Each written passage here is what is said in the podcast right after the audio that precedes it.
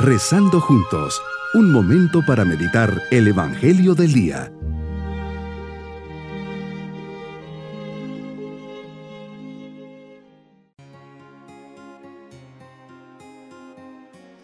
Hoy, 10 de febrero, nos alegramos al recibir este nuevo día, lleno de la bendición del Señor bajo la intercesión de Santa Escolástica. Fue en una época convulsa, año del 480, cuando en Nurcias nacieron dos hermanos, Benito y Escolástica, de una familia noble y cristiana.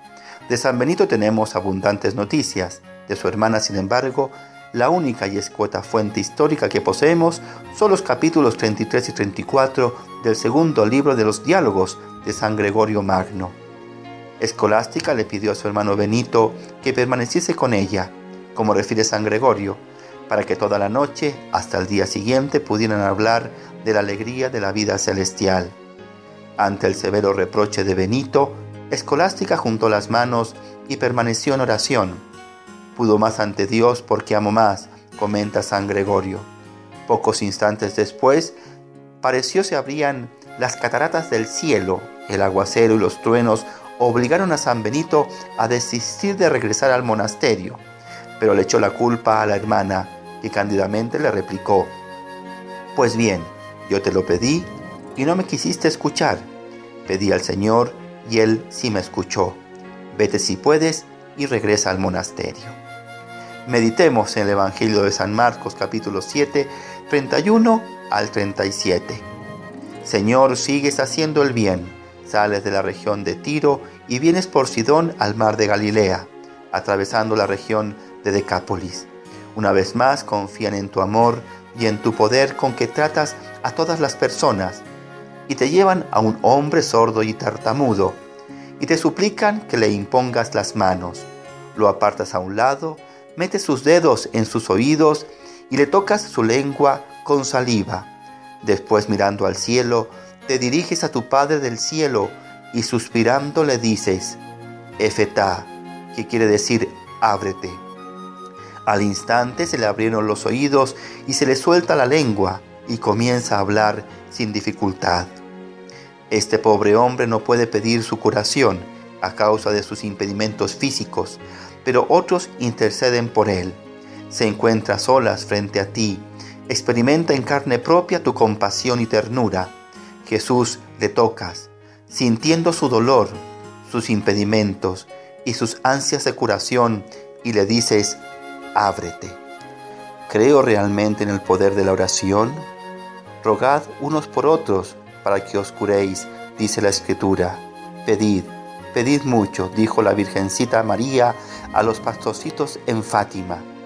Es el misterio de la intercesión que abre las compuertas de la gracia y que nuestras súplicas no serán desatendidas. Un día, Señor, tocaste mis oídos y mis labios y me dijiste, Efetá, ábrete. Y se abrieron mis oídos para escucharte en la oración, para escuchar tus palabras en la Sagrada Escritura, para escuchar los sabios consejos que has puesto en las personas que quieren el bien. Así, Señor, fue cuando en el bautismo, a través del sacerdote, tocaste mis labios y me dijiste, ábrete. Y desde ese momento mis labios se dispusieron para alabarte y bendecirte, para platicar contigo, para poder expresarte lo que vivo y siento, para transmitir a los demás tus palabras y compartir las maravillas que has hecho en mí. Gracias Señor porque me has dado este regalo desde el día de mi bautismo. Jesús me tocas cotidianamente en cada alegría y suspiras por mí en cada prueba. Me tocas mediante tantos hermanos que necesitan ser escuchados. Sí, tocándome de hecho, me restituyes el don de escuchar y de hablar correctamente, de tener la capacidad de comunicar, de encontrar las palabras que tocan el corazón de mis hermanos. Nos donas un espíritu nuevo y una nueva fuerza para afrontar las pruebas de la vida. Suspira todavía, Señor, ten misericordia de mí. Hazme humilde y dócil en mi corazón para que pueda escuchar tu palabra de salvación y acoger con alegría el incesante deseo de serte fiel. Mi propósito en este día y para toda la semana, me empeñaré en escuchar a cada persona que encuentre, buscando abrir mi corazón a sus necesidades. Mis queridos niños, Jesús hoy cura a un sordo mudo, toca sus oídos y labios y dice, Efetá, ábrete.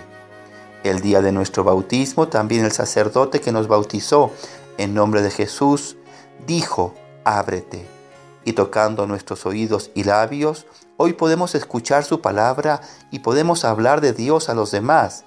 Es un regalo que tenemos que cuidar y agradecer siempre. Y nos vamos con la bendición del Señor. Y la bendición de Dios Todopoderoso, Padre, Hijo y Espíritu Santo, descienda sobre nosotros y nos acompañe en este día. Que el Señor nos cuide y proteja. Bonito día.